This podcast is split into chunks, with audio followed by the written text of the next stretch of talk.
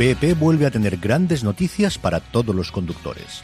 Cuando vayas a repostar tendrás un ahorro de hasta 40 céntimos por litro en Península y Baleares y 35 céntimos por litro en Islas Canarias, incluyendo la bonificación del gobierno.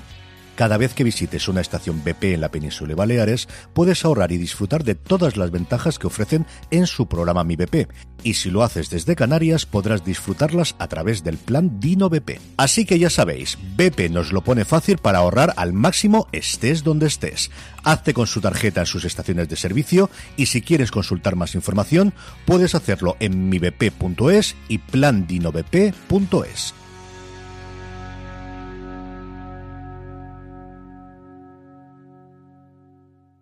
AXN Now estrena la tercera temporada de Mr. Mercedes, un thriller policíaco creado por David E. Kelly que adapta la trilogía de Bill Hodge del aclamado Stephen King.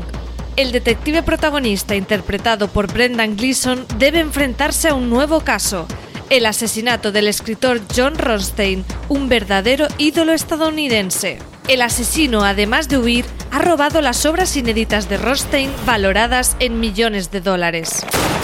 Basada en las novelas de Stephen King. Has matado a John Rothstein, el mejor escritor americano que jamás haya existido. Tercera temporada completa de Mr. Mercedes. ¿Tienes los manuscritos? ¿Sabes cuánto valen? Mucho. El final ya está escrito y solo puedes verlo en AXN Now.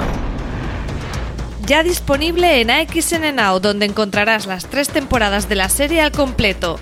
Descubre al mejor Stephen King de la pequeña pantalla.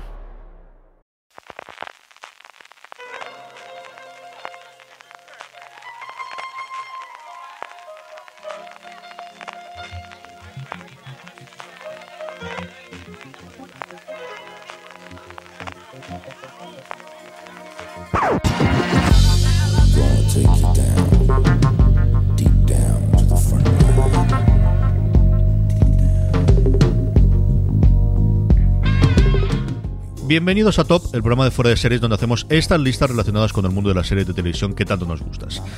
Como sabéis, desde que se decretó el estado de alerta en España por la crisis sanitaria provocada por el coronavirus, hemos estado publicando unos tops especiales para la cuarentena. Hemos hecho uno de comedias no tan típicas, otro de series que tenemos pendientes y ahora tenemos tiempo para recuperar. Y hoy en el top de cuarentena que os traemos es una lista de series apocalípticas. De hecho, es el título más largo que yo creo que jamás hemos tenido, no en el top, sino en cualquier programa de fuera de serie. Lo voy a poner es Top Especial Cuarentena, guion series apocalípticas que quizás no es la mejor idea ver ahora, pero igual te apetecen.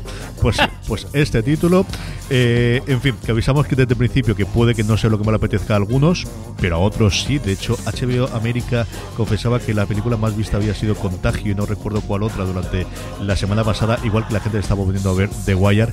En fin, como sé que seguro que muchos de vosotros sienten esa mezcla de morbo y curiosidad por acercarse en estos momentos a ficciones que nos ha contado situaciones complicadas como la que estamos viviendo ahora mismo, pues mira, nos hemos lanzado aquí a hacer esto. Entre este que os habla CJ Navas y me acompaña, ya habéis oído su risa de fondo, Richie Fintano. Richie, ¿cómo estamos? Pues muy bien, aquí haciendo una de las listas más complicadas eh, que estamos haciendo últimamente. La verdad es que el top últimamente lo pone bastante, pone bastante eh, el reto en elegir las series. Y a ver, sí que es verdad que puede tener ahí un puntito ahí de perversidad, pero por otro lado, oye, ¿y si aprendemos cosas? Que nunca se sabe lo que puede pasar. Sí, señor, sí, señor. Hacemos el, manual de supervivencia. Antonio Rivera, ¿cómo estamos? ¿Qué con el tercero con el que hacemos este top hoy? Buenas, ¿qué tal? Pues nada, muy bien. Yo bastante sorprendido de, lo que he conseguido sacar, porque como ha dicho Richie, lo de encontrar 12 series que, se adaptaran a esto no era precisamente fácil. Y yo mismo me, he descubierto abriendo un poco el, tarro de las esencias. He encontrado cada cosa que ya veréis. Entonces te ha costado mucho, ¿no, Richie, hacerla? Sí, a mí un poco. De hecho, tengo que confesar que he sentido la tentación de hacer trampa y meter alguna que estaría un poquito ahí con calzador. Pero bueno, la he dejado en, mi zona de banquillo y creo que al final las, las que he escogido para el top eh, sí que encajan. Sí que al final no he hecho tanta trampa. Yo creo que todas son defendibles. Habrá alguna en la que tengas el cataclismo, otra en la que es un medio spoiler que tampoco voy a intentar mm, en esas saltar muy por encima.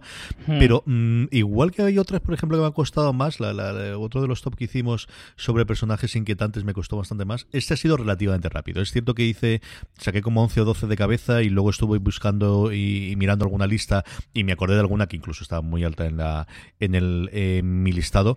posteriormente tenía muy claro cuál era la primera desde el principio, es totalmente verdad y, y, bueno, pues vamos a ir sin solución de continuidad con el principio. Antonio, ¿cuál es la serie que ocupa el puesto número 10 en este top, cuyo nombre no pienso repetir más en lo que nos queda de programa? Aviso que muy largo. En fin, series apocalípticas en general. Eh, Antonio, ¿cuál es el que está en el puesto número 10 de tu top? Pues yo he sentido la, esa misma tentación de la que hablaba Richie, pero yo me he entregado a ella sin problema ninguno. Así que para mi, para mi número 10 he hecho un, poco de trampa y traigo Hora de Aventuras. Que no estoy seguro de si la gente lo sabe porque creo que es algo de, de lore muy profundo, pero realmente Hora de Aventuras es una historia post-apocalíptica. Este fin el humano que nos presenta como, como protagonista es el único humano superviviente, luego se descubre que no humano del todo, pero se supone que es el único humano superviviente de una tercera guerra mundial que acaba con todo. Y todo el, todo, todo el resto de seres, toda esa, esa de criaturas que, los creadores de la serie eh, van, van incorporando, son mutaciones de, las criaturas que vivían en la Tierra antes de esa, de esa guerra mundial. Así que no es, no es la propuesta más ortodoxa, pero como veo venir que el, resto de, de, series que escojamos van a ser bastante más bajoneras, porque es lo que tiene el apocalipsis, pues por lo menos intento traer la, la primera que sea un poco alegre y que se pueda ver con, con niños pequeños. Sí, señor, hasta, hasta los dibujos animados llega, llega el apocalipsis y llegan las series apocalípticas. Richie, ¿cuál es la que está en el puesto número 10 tuya? Pues yo he empezado por una serie que empezó gustándome mucho, aunque luego me fue desenganchando cada vez más, pero aún así mm, creo que el inicio sí que empezó bastante bien. Es Wayward Pines y mm, sí que es verdad que no quiero hacer mucho spoiler, por si a alguien se le ocurre ponerse con ella, pero no es una serie que aparentemente parezca que vaya a ser posapocalíptica, pero luego hay un girito, eh, no creo que es en la primera temporada, de hecho, a los pocos episodios que te... quinto episodio, yo creo recordar. Sí, ¿verdad? Que sí que es verdad que con ese giro a mí me dio un vuelco el corazón y, me dio el cerebro la vuelta porque no me lo esperaba para nada y desde luego la serie te cambia la perspectiva de arriba abajo y, se convierte en una serie bastante más interesante de lo que te plantea en un primer momento. Esta serie venía también con el cartel de haber estado eh, dirigida al primer episodio y también producida por Sayamalan y bueno, yo es que tengo una relación amor-odio más tirando al odio con Sayamalan y, y solo por la curiosidad de ver qué había hecho, pues me puse con ella. Luego ya digo que se me va, se me va desinflando un poco, pero bueno, es una serie que ya te digo, solo con el giro ese ya merece la pena, aunque sea echarle una, un vistazo a esa primera temporada. A mí esta se me olvidó. Si no, no sé si estaría en el top 10, que es posible que sí, pero si no, desde luego sí que estaría en el 11 o el 12. Sí, pero además recuerdo perfectamente ese episodio de, Yo esperaba que las revelaciones se ocurrirían mucho más tarde, ocurriría a final de temporada, pero no, no. En el cuarto o el quinto episodio te empieza a revelar bastante que estaba ocurriendo en ese pueblecito típico también de, de Samalayan, por, por otro lado.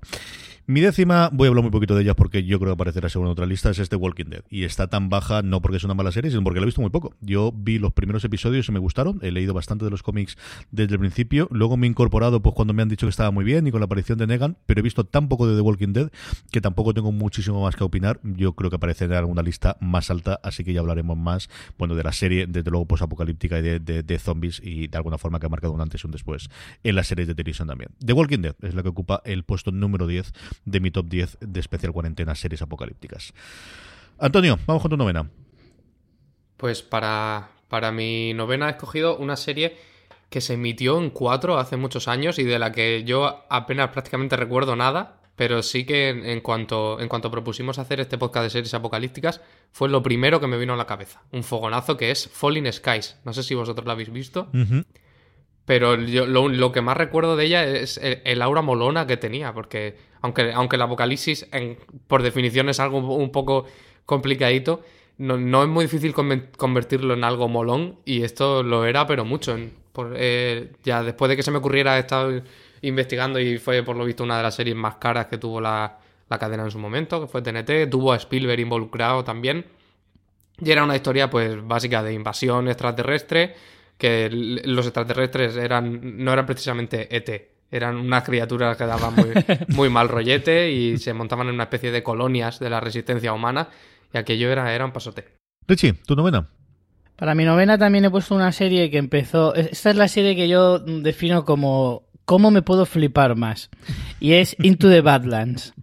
Eh, una serie que tiene ninjas, tiene motos, tiene apocalipsis, lo tiene todo. o sea, es como. Eh, es, está hecha para el flipado eh, número uno. Eh, una serie que, que, en un principio, a nivel estético, me parecía súper chula.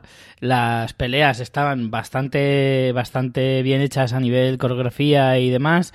La estética estaba muy chula. Y, y la idea en un principio también estaba bastante bien pero al final acaba siendo una serie que está un poco que se pierde un poco en sí misma, al menos esa es mi sensación, pero que aún así, pues eso, si quieres ver un poco a gente flipada, la verdad es que la serie está muy bien. Es como, ¿cómo fliparte en el apocalipsis? Así la titularía yo, eh, esta Into the Badlands, que, que bueno, es de esas eh, joyitas que de vez en cuando suelta AMC y que, bueno, de vez en cuando eh, te premia con alguna cosa como esta, que es que eh, me hace gracia porque la serie es, es, entretenida y es divertida, pero es que es eso, no, no puedes parar de pensar que, que Fumao escribe este tipo de cosas. Es una cosa curiosísima. Yo creo que es una serie que, que, no encontró su audiencia. Es una cosa rara. Yo creo que hubiese sí. funcionado muy bien. Las peleas, sobre todo, yo sí recuerdo hablar más que los episodios algunas de las escenas y durante esos momentos yo creo de lo mejor que había de acción en, en, en televisión, Richie. Sí, el problema es que yo creo que la historia era muy flojita. Fíjate que todo lo demás estaba bastante bien. O sea, ya digo, las coreografías eran espectaculares. O sea, un nivelazo eh, impresionante. Y que toda la estética y todo lo que rodeaba el aura de la, de la serie estaba muy bien, pero fallaba sobre todo la historia. Que la historia no acababa de ser demasiado. Eh, que no, no te acababa de enganchar, yo creo. Yo es una serie que siempre recuerdo, además de, por las peleas, por el sarao que montó AMC, que era la cadena que le emitía en Estados Unidos y también, y también aquí, en el Festival de Series, el último que hicieron en, en Cinesa, en el centro de Madrid, con gomas en el que te podías hacer allí, hacías como si saltabas, y una cosa extrañísima que te colgabas, pues eso, de típico que... de, de, de, colas, una cosa rarísima, rarísima, rarísima, un montaje lo que te, con aquello. Lo que te digo, CJ, si ya puestos a fliparse, pues sí, ya sí, nos sí, flipamos estaba, a nivel completo. Mogollón. Lo que montaron ahí, de verdad, que molaba mogollón y eso, digo, te, te una especie de arnés y con gomas y a saltas niñas, vamos, dando saltos y patadas y lo que quise ser hacer una cosa curiosísima.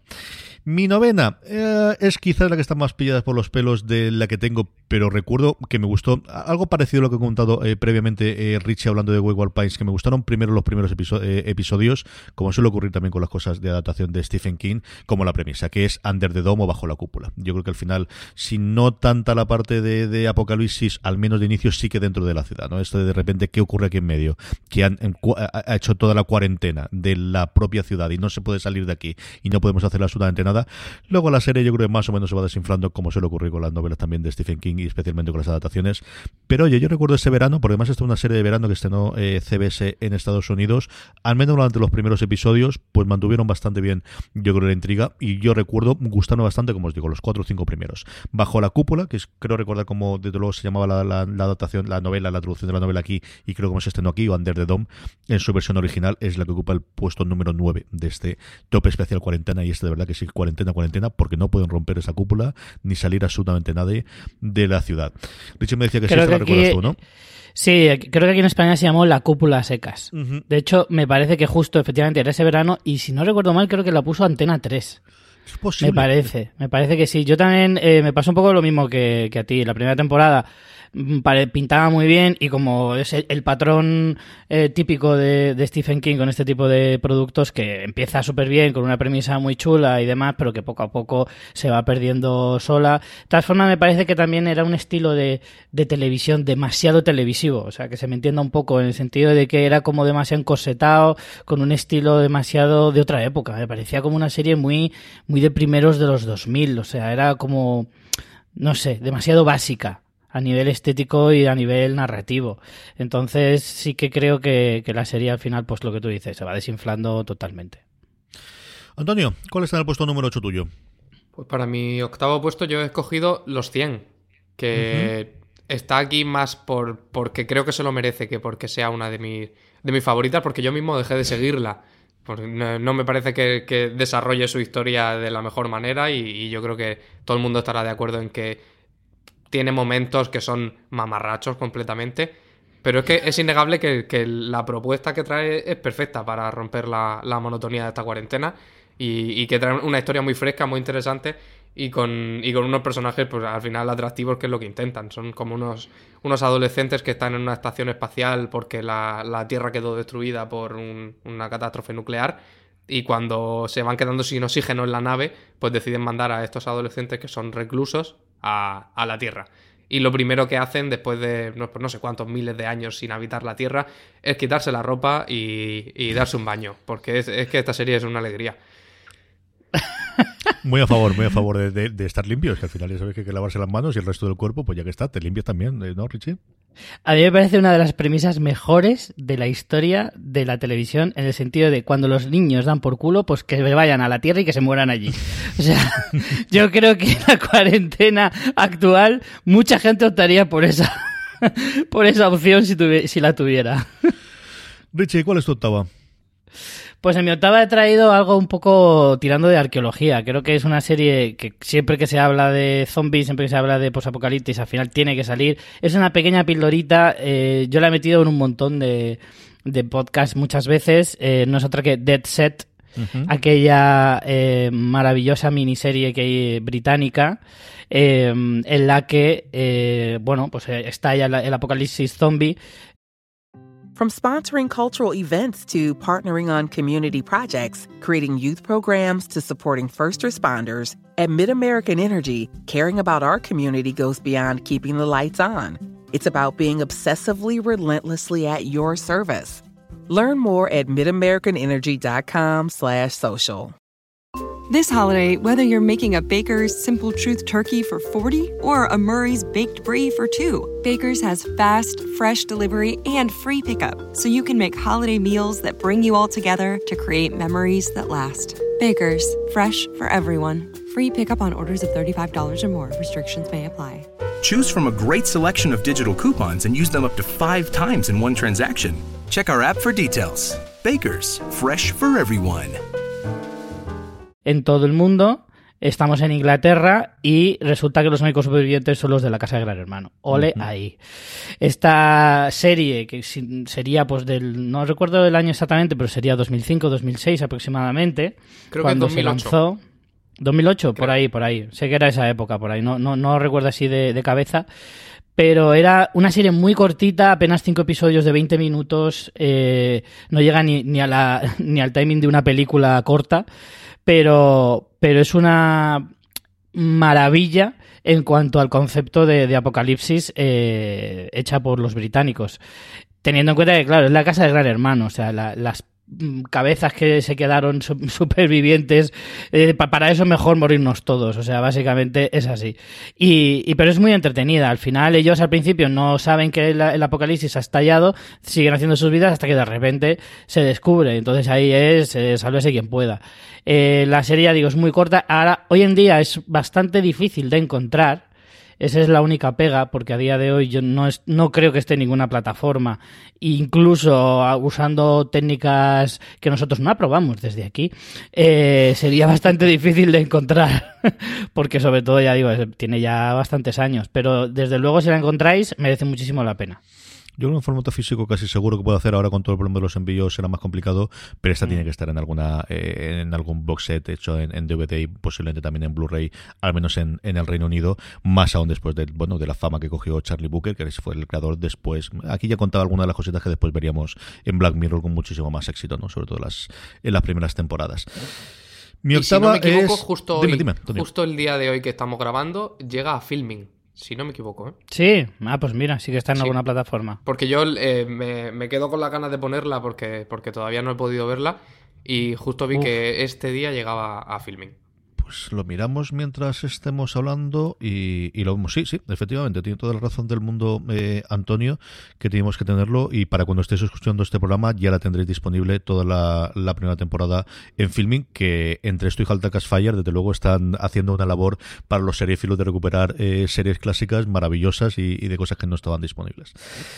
Mi octava, si os he hablado antes de The Walking Dead, es Fear the Walking Dead. Y es Fear the Walking Dead porque de esta sí que he visto al menos una temporada completa. Y es que vi la primera, sobre todo por alguno de las de las eh, personajes que salían, de los actores y de las actrices, que me parecían mucho. No lo suficiente como para ver una segunda temporada, pero en la primera hubo dos o tres momentos, recuerdo sobre todo el primer episodio eh, de la militarización y de todo el despliegue militar que me gustó muchísimo. Hay dos o tres momentos que guardo con mucho cariño de esa primera temporada.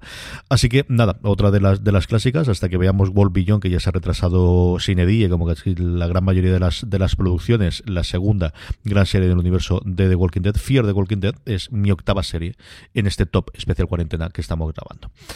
Antonio, tu séptima. Pues para mi séptima yo he puesto el, el cuento de la criada, que no es... En, el mundo de, esa ficción no, no, hay apocalipsis o post-apocalipsis para todos, pero para, ciertos colectivos por lo menos lo hay, lo hay seguro. Y me pasa un poco lo mismo que con los 100. Yo no he, no he continuado viéndola, empecé y, y la dejé, pero no, no, está aquí tanto por la evolución de la trama, sino por ese planteamiento que a mí me, me fascinó, por cómo, cómo construía ese mundo que ya digo, a mí me parece post-apocalíptico, el, de la, el de la novela de Margaret Atwood a través de lo que se dice, más de lo, más de lo que se ve. Era algo que a mí me fascinaba mucho de, la, de, esa serie y de, la ambientación que creaba. Y es que se habla todo el rato de lo que le ocurrió a otras criadas, o de lo que, de lo que se dice cuando todos estamos durmiendo, o de esos sitios a los que podrían mandarte si te, si te pasas de la raya. Creo que eso contribuía a generar un, eso, un ambiente de angustia que era apocalipsis puro. Yo creo que es complicado a estas alturas contar algo más del, del cuento de la criada y el fenómeno que fue sobre todo su primera temporada. Yo sí os, recomiendo y que leáis la novela. Yo la leí, es de las poquitas novelas que me ha dado tiempo a leer antes de que se estrenase la, la serie. Prácticamente la primera temporada es la novela con algún añadido adicional, pero a mí me encantó, me, gustó muchísimo, muchísimo, muchísimo. Y ahora si tenéis un poquito más de rato o vais a estar o estáis recuperando la lectura, yo creo que el cuento de la criada de verdad que volvió a una decisión en español y que podéis encontrarla en, en formato digital para, para poder comprarlo directamente. De verdad que lo recomiendo encarecidamente. A mí disfruté muchísimo con ella. Richie, ¿cuál está en tu puesto 7? En el puesto 7 he metido Black Summer una de esas series de, de zombies eh, que ahora parece que con el boom de The Walking Dead puede haber muchas, pero en realidad no hay tantas y que merezcan la pena menos todavía. Eh, Black Summer es se vendía como una especie de spin-off de Z Nation, que también es otra mamarrachada, pero en realidad yo creo que no lo es, porque no tiene nada que ver ni con el estilo, ni con el enfoque que te da la serie, y, y bueno, esta es de la misma productora que Z Nation, eso sí, pero en este caso tiene también eh, el, el, abrazo de Netflix, que, lo, que es la que lo produce y la, y la emite también. Black Summer es el apocalipsis zombie, eh, no la diferencia que tiene con The Walking Dead, que probablemente sea la, la, comparación más sencilla, es que Black Summer es como más eh, seria. Y es como más cruda, mejor dicho. Eh, The Walking Dead se entretiene mucho en el día a día y Black Summer se entretiene única y exclusivamente en la supervivencia. También es cierto que tal y como empieza en su primera temporada, eh, va, va muy al meollo. O sea, empieza directamente cuando llevan unas pocas semanas desde que estalló el apocalipsis y todavía todo es caos todo es eh, individualismo. O sea, no puedes hacer grupos grandes y organizarte porque todavía la gente está que no sabe lo que está pasando. Entonces, eh, a mí Black Summer, que, que, empezó a gustar, la dejé ahí un poco apartada, pero la tengo pendiente de seguir porque me estaba gustando muchísimo por todo esto que estoy diciendo. Tiene una estética como muy, todo muy gris, todo muy, eh, muy apagado. O sea, la propia luz de cámara y todo lo que se ve a través de la pantalla te implica esa pesadumbre y esa tristeza y, todo lo que conlleva el apocalipsis y todo lo que está llevando a la sociedad a esa muerte eh, inexplicable.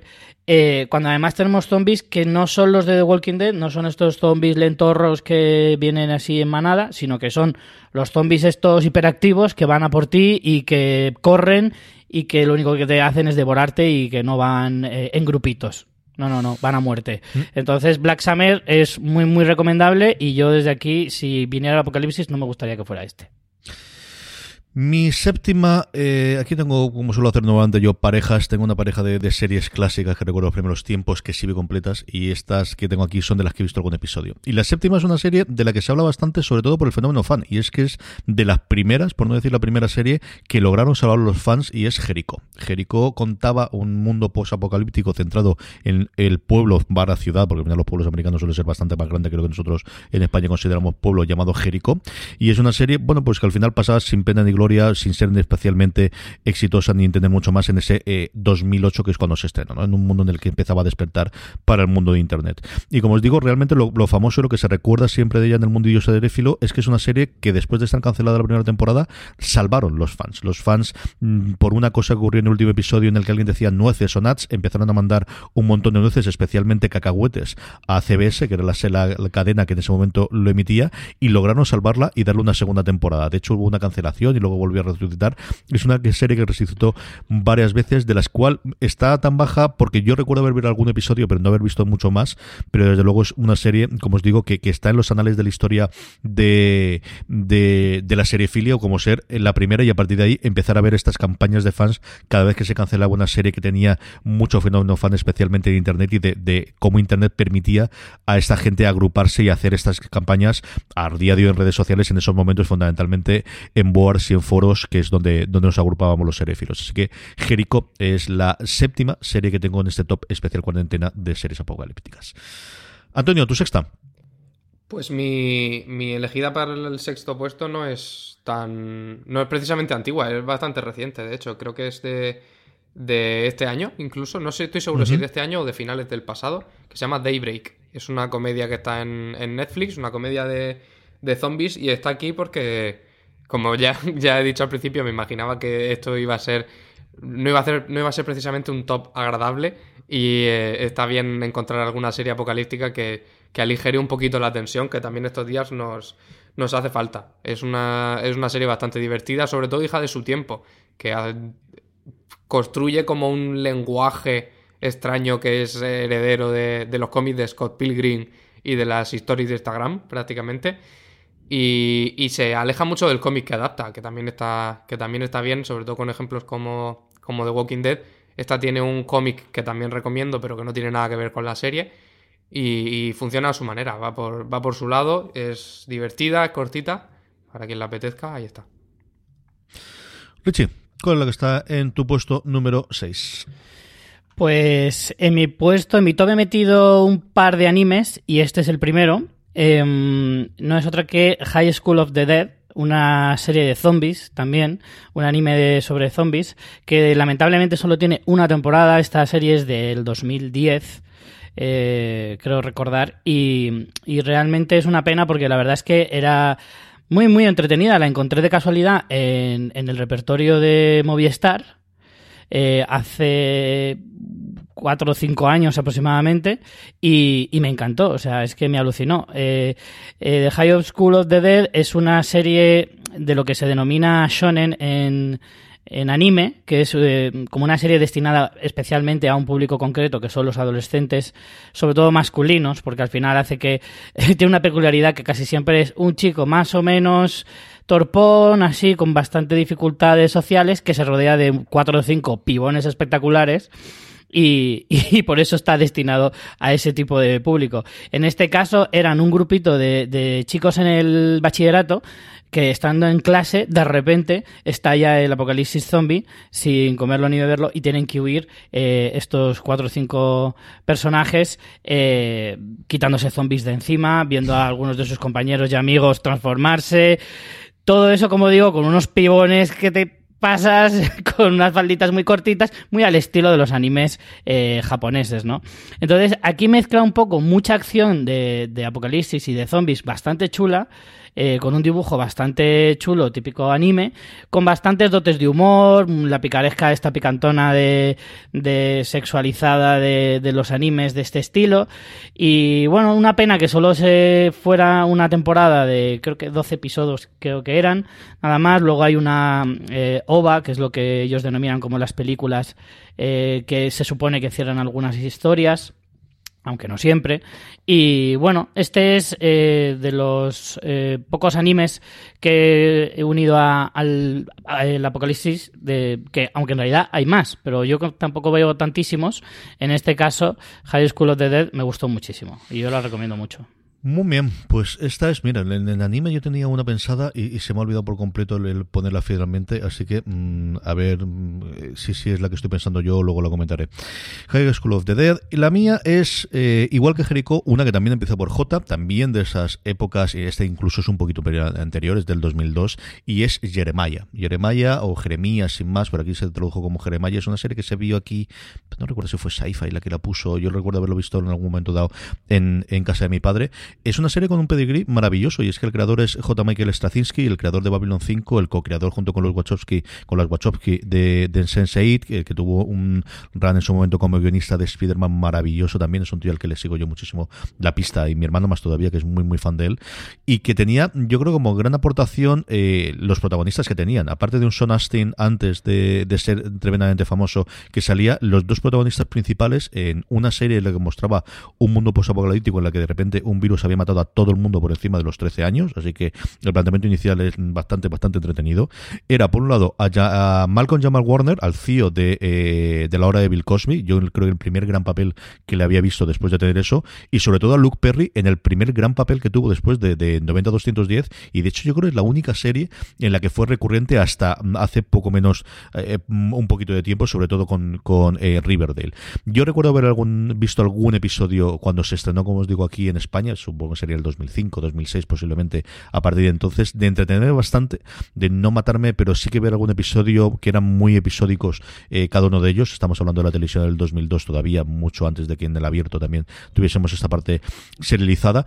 Y la verdad es que me entretuvo y me gustó bastante. Yo creo que esta es otra relativamente fácil de encontrar con el pack de las dos temporadas. Se canceló porque se, Showtime, que es la cadena que le emitía en Estados Unidos, decidió que no quería hacer más cosas de ciencia ficción después del 2004. Pero si podéis encontrarla, yo creo que está en DVD, podéis encontrarla y no me extrañaría nada que en un momento dado salga eh, ahora cuando hablamos todas las, plataformas. Es una serie bastante, bastante curiosa para ver. Era otra serie en la que lamentablemente no tuvimos más que esas dos. Straczynski, igual que hizo en Babylon 5, tenía pensada hacer un proyecto de cinco años, pero como os digo, se canceló previamente. La podéis ver en, en DVD y estuvo también por posible en su momento para, para la compra digital, que es otra cosa que aquí tristemente no tenemos tan fácil como en Estados Unidos con Canadá, que ya no solamente es que tengamos el, eh, la posibilidad de ver en streaming, sino la compra de episodios de series clásicas, especialmente en iTunes, que hay un montón de ellas.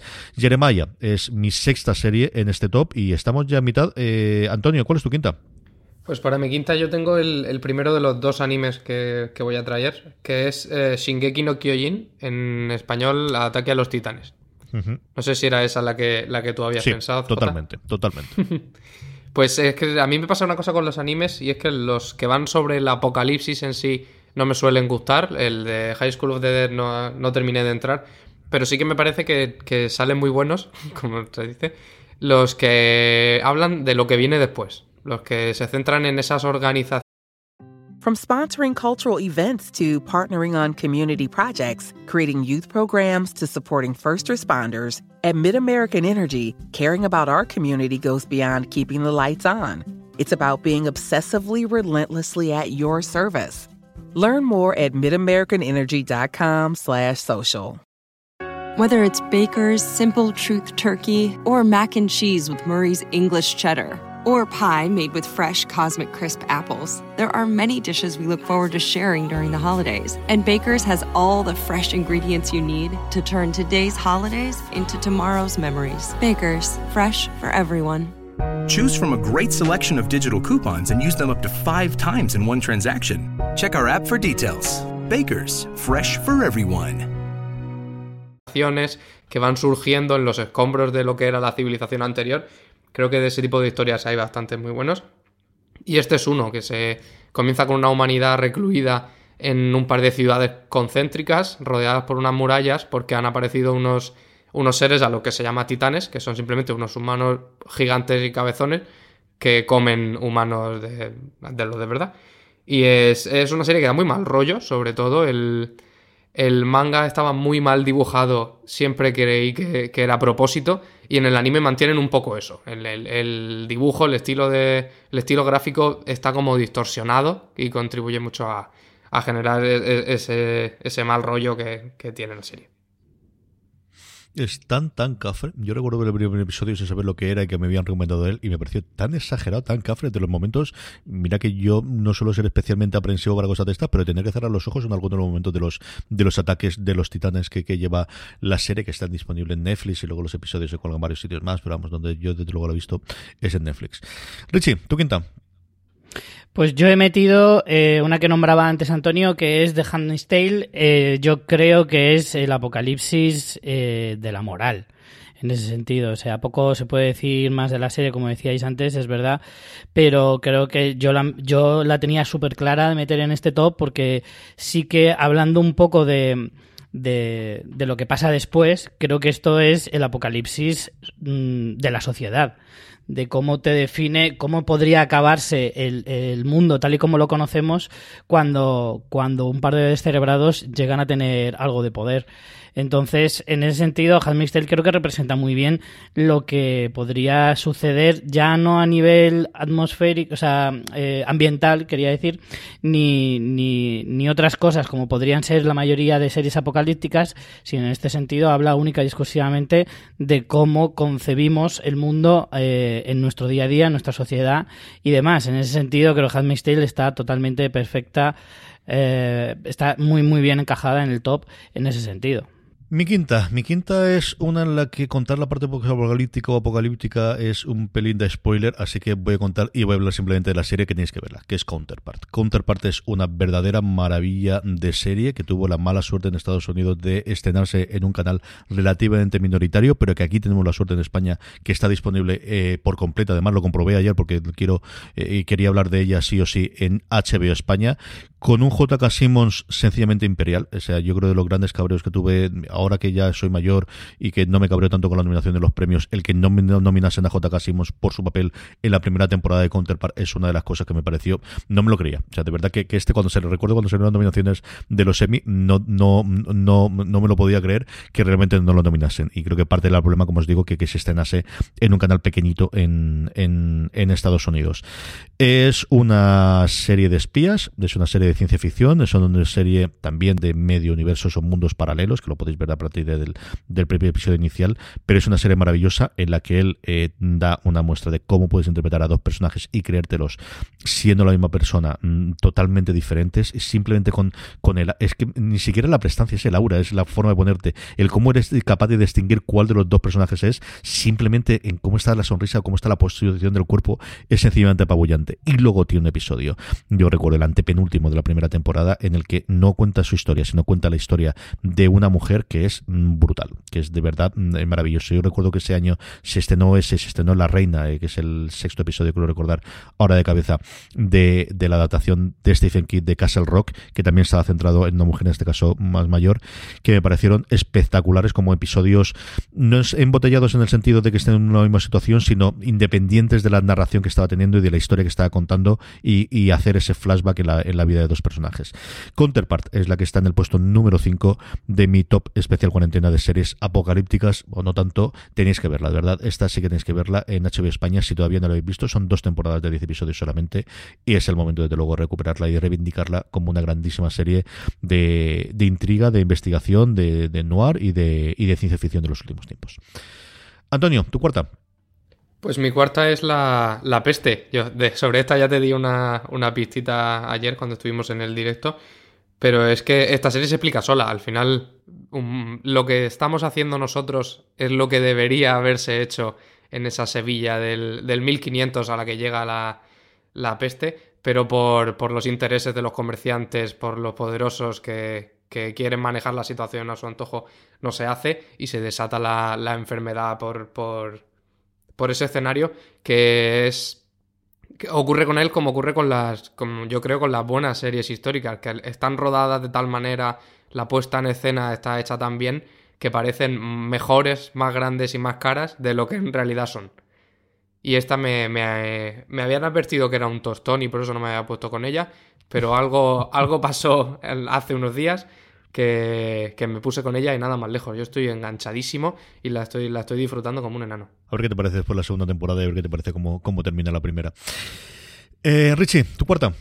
En mi cuarto puesto eh, he colocado al final mi otro anime, eh, del que ya habéis hablado, que es Ataque a los Titanes, evidentemente. Eh, y bueno, mm, por añadir algo a lo que habéis dicho, es siempre es muy peculiar la forma de ver este tipo de situaciones de, de, los asiáticos, los japoneses en este caso. Y entonces es cierto que llega a un punto de, de locura eh, esta serie y la verdad es que yo me encantaría poder engancharme más a los animes, pero me cuesta mucho encontrar alguno que me encaje mucho con mi forma de, de, de la serie que yo quiero ver porque muchos animes acaban siendo demasiado largos o demasiado espesos o lo que sea, y sin embargo, Ataque a los Titanes, una cosa buena que tiene es que va muy al, al meollo que pasa de una trama y enseguida pasa otra y luego pasa otra, no las alarga eternamente. Entonces, en ese sentido, eh, yo devoro esta serie tanto como los titanes devoran personas. Mi cuarta, aquí en la cuarta y la tercera vamos a tener parte de nostalgia y de series que yo recuerdo, pues eso, cuando uno empezaba a ver series, empezaba a comentarlas y empezaba a, hablar de, ellas es Dark Angel. Dark Angel es una serie curiosa por varias razones. Es una serie de los 2000, es la oleada de series que hubo en la televisión en abierto.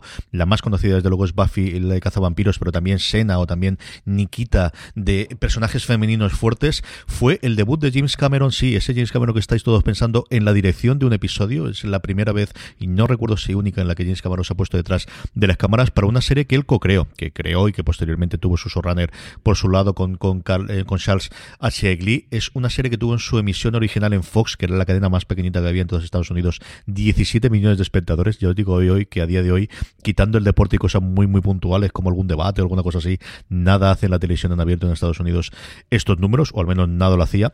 Y es una serie que fue el gran descubrimiento de una actriz que venía haciendo cositas desde que era joven, pero este fue el gran lanzamiento al estrellato que luego tendría en el cine, que es Jessica Alba. Alba eh, interpretaba a Max Guevara, que además recordaba el nombre y el apellido que era Guevara, que era una super soldada, eh, genéticamente, bueno, pues eh, enhanced, que dicen los americanos, eh, con, modificaciones genéticas para ser una super soldada. Eh, cuando es cría, de hecho, todo eso que ocurría en ese lugar en el que a ella le habían dado esa especie de superpoderes y esos niños iba a tener muchísimo peso a lo largo de las de la narración. Fueron solamente dos temporadas, 43 episodios, porque entonces las series duraban lo que duraban. Y es una serie, como os digo, nuevamente para recuperar. Yo, ahora los efectos especiales pueden ser terroríficos si lo vemos, porque la serie tiene, pues eso, 20 añitos perfectamente, pero hubo cuatro o cinco momentos que luego yo he visto repetidos en otras series y sobre todo la relación que tenía con algunos de esas gente pues que se iban viendo después, que habían convivido con ella en el, en el lugar donde originalmente eh, ella se encontraba como cría, en un mundo posapocalíptico centrado sobre todo en Seattle, que a mí me entretuvo muchísimo. Yo recuerdo ver las dos temporadas completas, de quedarme con muchas eh, ganas de muchísimo más. Un elenco de actores y de actrices que ella la más conocido, aunque luego muchísimo todo lo de allí los hemos visto también en, en otras eh, actuaciones 20 años después. Y como os digo, eh, Dark Angel es mi cuarta serie en este top especial, serie de cuarentena que estamos grabando. Antonio, tu tercera. Pues yo para ya el, para el top 3 eh, tengo que empezar con, con, The Walking Dead, aunque sea por hacerle un homenaje, porque solo por, por el esfuerzo que tiene que suponer adaptar el cómic de, de, Kirkman, que ya es una, una, obra fundacional, que convirtió lo que era una cosa medio pulp de los zombies en, en, algo completamente mainstream, creo que, creo que debe estar aquí, sobre todo por su, por su capacidad de mutar con los años, porque es una serie que se ha acercado al cómic cuando tocaba, que se ha alejado cuando quería quería irse por, por, otros derroteros, pero es, un, es algo a lo que se puede volver en cualquier momento. Yo mismo he pasado de ella durante años y he visto por redes sociales la que se liaba con, con Negan, por ejemplo, y me he vuelto a enganchar y me he vuelto a bajar y, y creo que también, eso también es una, una cualidad, sobre todo ahora que los pobres no van a poder emitir el, el último episodio de esta temporada hasta no se sabe cuándo por el follón que han tenido con el coronavirus pues les le dedico un, un, aplauso silencioso porque al final, si hay grandes series de, de, apocalipsis, esta es una de ellas. Richie, ¿cuál está en el puesto número 3 que estamos ya en el podio? Pues hablando de The Walking Dead, yo hablo de Fear the Walking Dead, que la nombrabas tú antes. Eh, evidentemente, si hablamos de series apocalípticas, eh, estas dos series tienen que estar dentro del top obligatoriamente. Y Fear en este caso siempre se la ha la hermana pequeña, evidentemente, el spin-off de la, de la serie madre. Pero bueno, decir simplemente eh, que es verdad que la serie, en su primera temporada está bastante bien, luego tiene un pequeño bajón en la segunda y la tercera, porque la serie realmente empieza a perderse un poco, pero, y ya sé que esto es una cosa que molesta bastante decir, pero es una realidad, y es tranquilos que en la cuarta se supera, en la cuarta sube. Es verdad, porque en la cuarta temporada la serie pega un giro, pero un giro de, de 180 grados eh, en el que cambia prácticamente todo. Cambia la estética, cambia la, la, trama, cambia un montón de cosas, cambian a muchos personajes, no a todos, pero sí a algunos, y se convierte en una serie totalmente distinta, totalmente renovada y que de verdad merece muchísimo la pena ver. La serie al final empieza casi casi como... Eh, es una serie de supervivencia, evidentemente, pero se intenta alejar lo suficiente de The Walking Dead para tener un poquito de esencia propia. Y ocurre en otra punta del país, más al sur de, Estados Unidos, en la zona oeste, y se convierte en una de esas historias fronterizas eh, que, que, te recuerdan muchas esas películas de la frontera con México, de hecho pasan de un país a otro varias veces. Entonces, tiene una estética propia. Luego, como digo, en la cuarta temporada pega un giro y ya no tiene nada que ver con esto, ya es otra cosa totalmente distinta. Se, parece más a un western eh, y es una cosa de verdad muy muy interesante. Fear the Walking Dead creo que poco a poco se ha ido ganando su propio puesto eh, en el mundo de las series y en el mundo de las series apocalípticas más todavía. Sí, señor. Sí, señor. Mi tercera. Mi tercera es, bueno, también otro recordamiento de, o recordatorio de, de, otros tiempos pasados en los que uno veía este tipo de series. Otra serie también con un personaje femenino fortísimo, quizás el más fuerte de, la gran pantalla, que pasó en este caso a una adaptación y es Terminator, las crónicas de Sarah Connor. Dos temporadas de los años 2008 a 2009 en eh, Fox eh, América. Aquí no recuerdo quién la trajo, pero también recuerdo verla en su momento. Y es una serie con una historia rarísima y es que fue el, la serie más vista o con mejor debut de toda la temporada 2007-2008 donde tuvo mm, un, se emitió durante verano y fue nada, nueve episodios se le dio una orden de temporada completa para la siguiente duró 22 episodios y a partir de acabó. Es una serie creada por Josh Friedman que ahora está metiendo en, en la adaptación de, Fundación de Asimov para Apple pero ha estado un montón de cosas más y es un colaborador habitual de James Cameron también. Le ocurría todo después de lo que ocurría en la segunda película de Terminator lo cogía desde punto y a partir de ahí iba hacia adelante. Y tenía un montón de gente conocida en, o que ha sido conocida posteriormente en el reparto. Teníamos a un Brian Austin Green nuevamente, igual que hablaba antes de Luke Perry, de lo primero que yo lo recuerdo ver después de, de Beverly Hills, después de 90-210. Tenemos a Summer Glau, que al final era protagonista de un montón de series de Fox, venía de hacer Firefly unos años antes. Teníamos también a Garrett Dillahunt, al que luego hemos visto en un montón de, de series, especialmente en The Shield, y sobre todo y por encima de todos, es la primera vez que yo vi a Lena Headey haciendo de mujer fuerte años antes de que hiciese a Cersei en Juego de Tronos. Es nuevamente una serie en la que podéis encontrar en formato físico sin problemas. Si tenéis acceso a las cuentas americanas para comprar, que a ver si alguna vez no tengan acceso aquí, se puede tener. Son dos temporadas y es una serie de acción como hacía muy muy bien la Fox en 2008-2009. Nuevamente habrá los efectos especiales que puedan tirar para atrás algún momento ahora, pero es una serie tremendamente entretenida, muy en el espíritu de Terminator y yo creo que es la mejor continuación después de las dos primeras películas que hemos visto en el universo de Terminator. Es Terminator, las crónicas de Sarah Connor, es la que ocupa en el puesto número 3 de mi top series apocalípticas para este especial de cuarentena. Antonio, tu segunda. Yo la medalla de plata se la doy a, Evangelion. Nombre completo Neon Genesis Evangelion. La tenéis en, Netflix y la recomendé en fuera de series.com hace poco. Y es que es no sé si se queda en la segunda de mis series apocalípticas favoritas, pero es sin duda mi anime favorito de, cualquier temática y es que es una serie fantástica. Llegó en los, en los años 90 para cambiar completamente el, panorama del, anime y sobre todo de su género, que es el género de los mecha, como se llama las series sobre batallas de robots gigantes, que estaban más inspiradas en, por, por los juguetes de, de Hasbro prácticamente que por, que por la temática de la propia serie y aquí eso da un vuelco completamente y los, los robots se convierten en algo que habla sobre los personajes y, sobre sus sentimientos y es una serie que sobre todo se, se centra en la vulnerabilidad porque no es... Estas batallas con, con robots gigantes no son para proteger la Tierra de una amenaza. La lucha en, en, el momento en el que se centra Evangelion ya está perdida y es simplemente unos, una humanidad empequeñecida ante una amenaza From sponsoring cultural events to partnering on community projects, creating youth programs to supporting first responders, at MidAmerican Energy, caring about our community goes beyond keeping the lights on. It's about being obsessively relentlessly at your service. Learn more at midamericanenergy.com/social. Que ni entiende ni sabe cómo combatir, simplemente intentando defenderse para, para proteger lo poco que ha quedado. Y en ese sentido es una serie mucho más adulta de lo, de lo que se estaba haciendo en su momento y creo que se merece el, el segundo puesto.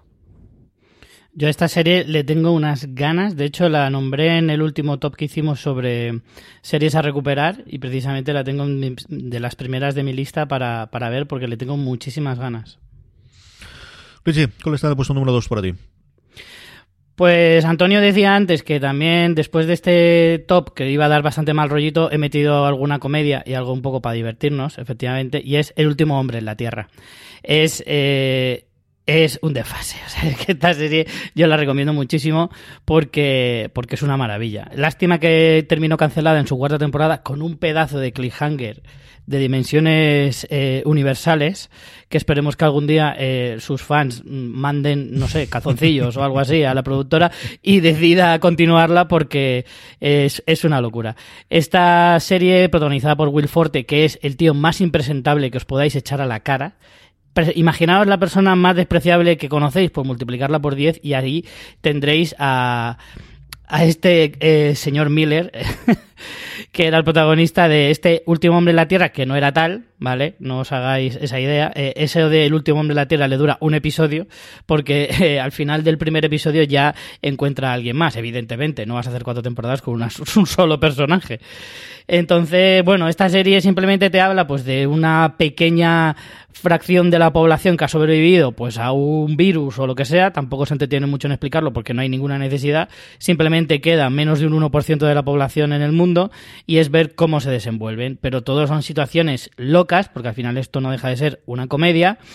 Y empiezan a ir juntándose un pequeño grupo y lo divertido es comprobar desde el punto de vista humorístico, ¿cómo seríamos cada uno si fuéramos los únicos en el mundo? Cosas como jugar a los bolos con peceras gigantes, eh, abrir las tiendas a base de, disparando un pistolón, cogiendo un camión y llenarlo de cosas que vas recuperando por ahí, ese tipo de cosas que yo estoy convencido que desde luego yo haría, aunque estando tan aburrido en el mundo, me dedicaría a hacer el cabra durante todo el tiempo, si total, ya para qué te vas a molestar en pensar cualquier otra cosa. Así que el último hombre en la Tierra te dice cómo reírte en el apocalipsis. Mi dos temáticamente se parece mucho a las crónicas de Sarah Connor en la serie anterior, y es que al final hay una rebelión de las máquinas. Aquí no es que una rebelión, es que realmente arrasan con toda la humanidad, eso sí, en un lugar muy, muy lejano, eh, no en la Tierra, sino que la Tierra es el lugar de destino que va a tener la gente en Battlestar Galáctica. Y Galáctica al final pensamos siempre en ella como una serie de ciencia ficción, pero es cierto que el punto de premisa o el punto de partida, el que vemos en esa miniserie que originalmente hizo Sci-Fi antes de ver si, si tenía la serie, es precisamente eso, es la rebelión de las máquinas, ese acceso y cómo la humanidad que queda viva en esas naves encabezadas por, por, la, por la galáctica eh, busca eh, un lugar mejor donde vivir, un lugar donde haya esperanza en una mm, gran... Eh, la mitología suya era la llamada la Tierra. Y a partir de ahí es una de las mejores series de ciencia ficción que podemos ver. La clásica, yo he visto algún episodio suelto y no me acaba de matar. El, la, la, serie de, de, Ronald de Moore es una verdadera maravilla, de principio a fin, con todos los personajes, con los Cylon, con la reacción de todos ellos, con ese momento hablando precisamente del confinamiento, el, el cuando encuentran en Nova Caprica y ese asentamiento que hacen y cómo surge la, la nueva humanidad. Es una, quizás cuando mejor está desde un punto de vista político la serie. Una serie oscura, una serie tremendamente sucia por momentos que a mí me encanta, y a ver qué ocurre con la nueva adaptación que, que, se va a hacer en Estados Unidos para Peacock a cargo de, de Sam Ismail, del responsable de Mr. Robot, que es una de las, de las cosas que están en marcha y evidentemente ahora todo parado, aunque yo creo que estarán aprovechando para, para hacer guiones. Va a tener esa galáctica, durante bastante tiempo estuvo en Netflix España, ahora mismo no está, yo creo que es de estas series que entran y salen de cadenas o entran de las plataformas ahora mismo cuando estamos grabando, igual cuando oís el programa sí que, sí que está disponible, es una maravilla, de verdad, de serie para los aficionados a ciencia ficción, yo creo de las absolutamente necesarias que esté escuchando, que, veáis y ocupa el puesto número 2 de mi top eh, y nos queda solamente uno. ¿Cuál es la que está en todo lo alto, Antonio? Pues yo para el, para el primer puesto me he reservado Black Summer, de la que ya ha hablado Richie antes. y que cuando yo la vi en, en Netflix para el estreno, entiendo que me pilló en un momento en el que yo estaba muy abierto, pero me pareció, vaya, no solo, no solo serie, sino una de las mejores obras audiovisuales sobre zombies que yo he visto nunca y, probablemente una de las más perfectas, porque es que en todos los ámbitos eh, se lo toma todo tan en serio y es, tan afilada, mm. como, como ha dicho Richie antes, salió como una especie de spin-off de, de Z Nation, o como una supuesta precuela, pero vaya, deja de lado toda la coña que, que tenía esa serie y se toma el género, el género fantástico y de terror, quiero decir, muy en serio y lo lleva hasta las últimas consecuencias, tanto para contar cosas sobre el mundo, para, plantear ideas sobre la raza, el idioma, el género, el estado, etcétera, como para devolver el, ese subgénero de los zombies al, sitio donde pertenecía en un principio, porque se ha, se ha, mezclado mucho y se ha hibridado y eso está bien, pero lo devuelve al terror, al terror puro y es una serie que por momentos da miedo y sobre todo genera, genera mucha angustia y además es una serie tremendamente libre, tanto en duración, los capítulos van fluctuando, algunos duran una hora, algunos duran media, en función de, lo que pida la serie, incluso en idioma, hay un personaje que habla en coreano toda la serie sin subtítulos y nadie lo entiende y tú tampoco. Y e, e, es una sensación extrañísima, pero, pero que contribuye a esa confusión que hay todo el rato y que creo que es la, que mejor imagina cómo sería este, este apocalipsis zombie. Pues ya está, me voy a tener que poner con esta, si me la recomendáis tanto. Yo recuerdo cuando salió y que no me atrajo, en fin, me va a tocar verla. Richie, la tuya en el puesto número uno en la que yo me imaginaba que iba a ser, ¿no?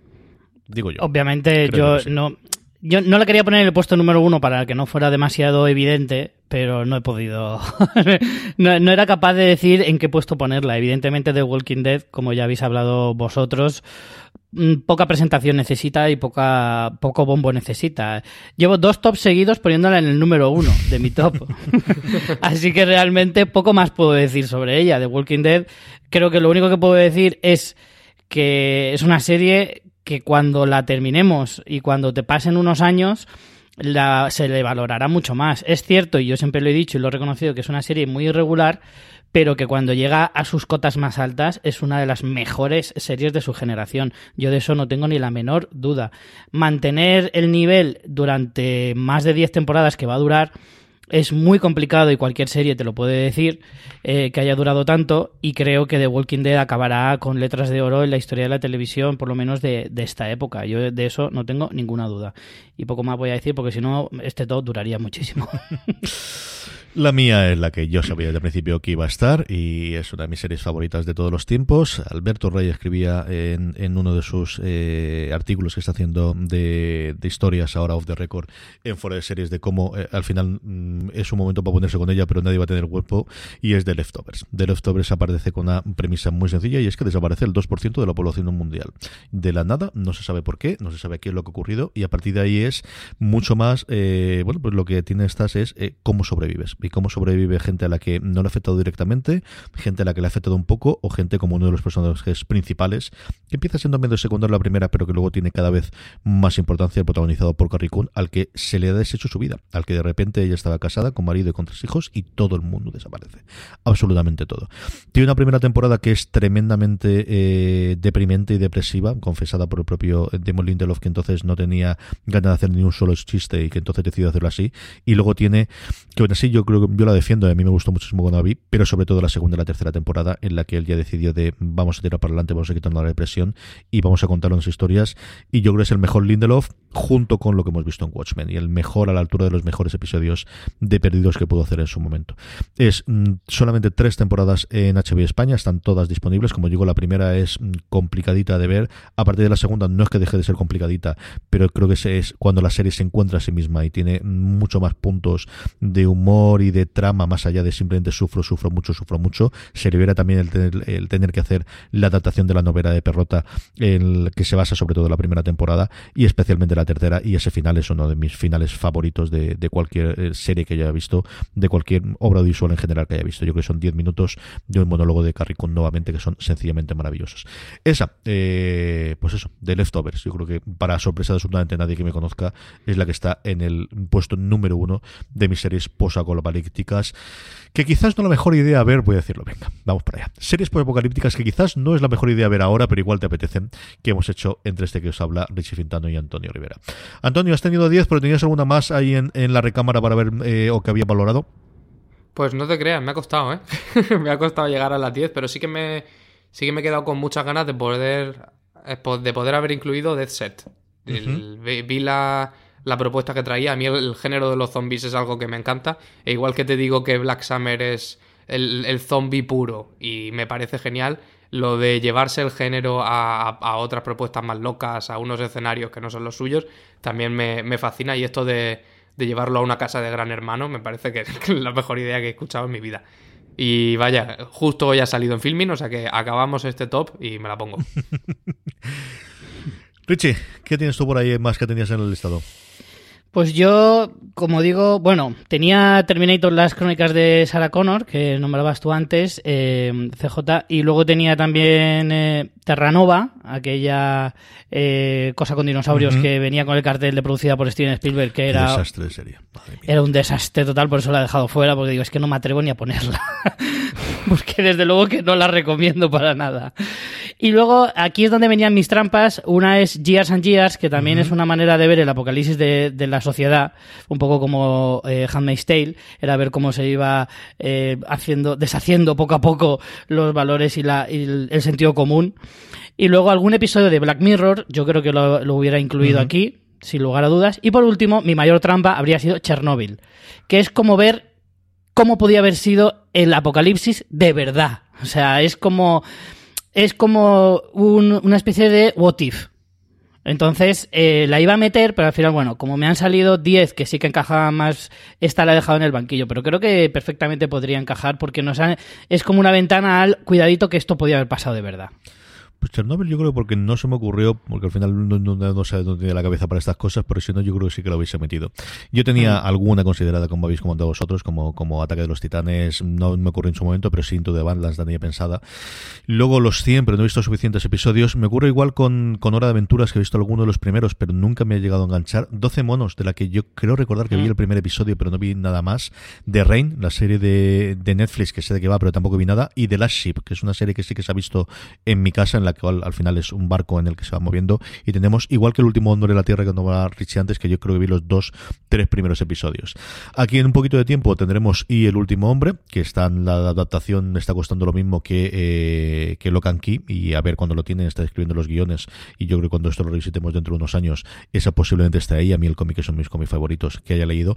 Y luego curioseando, y esto no quiero decirlo más que como curiosidad, porque no sé cómo se podrá encontrar esto, hubo en los en el 2012 cuando Yahoo intentó hacer alguna cosa audiovisual, incluida esa temporada de Community final cuando la rescató, mm, Tom Hanks hizo una cosa rarísima llamada Ciudad Eléctrica, que tengo que investigar cómo puedo encontrar esto. Son webisodios de 20, son 20 episodios cortos de 90 minutos en total que se emitieron en Yahoo y luego se podían comprar eh, animados con las voces de Tom Hanks, de Jan Trimpelhorn, de, Jason, de Chris Parnell, es decir, de mm, un nivel brutal, creada por, por el propio Tom Hanks, como os digo yo, en un universo posa- posapocalíptico en el cual se centra una ciudad que es la que, la que sigue adelante, que es una especie de utopía, que es esta Electric City. Me salió simplemente uno de los listados que estuve consultando y estoy intentando ver dónde puedo encontrar esto, dónde se puede comprar, porque estaba en yahoo.com y, y luego se podía comprar algunos a través de, de algún sitio en, en, en- en iTunes americano y tal, que tengo que investigarla. Una cosa curiosísima que desconocía por completo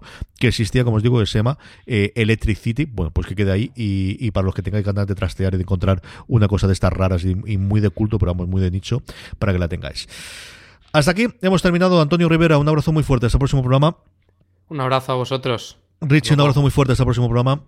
Un apocalíptico abrazo para todos. Y a todos vosotros, tenéis mucho más contenido en la cadena de Fuera de Series, incluido esos especiales que estamos haciendo, esos tops eh, con este mundo. Como os decía, uno de comedias no tan típicas, otro de series que tenemos pendientes y que ahora tenemos tiempo para recuperar. Hay que recuperarla y seguiremos con esta programación especial durante estos tiempos. Mucho más en la web, incluidos esos artículos diarios de eh, Alberto Rey de Historias of the Record, incluidos esos eh, recomendaciones diarias de series que podéis ver ahora durante la cuarentena. Gracias por escucharnos y como os digo, y ahora con mucho más sentido que nunca, recordad, tened muchísimo cuidado ahí fuera. This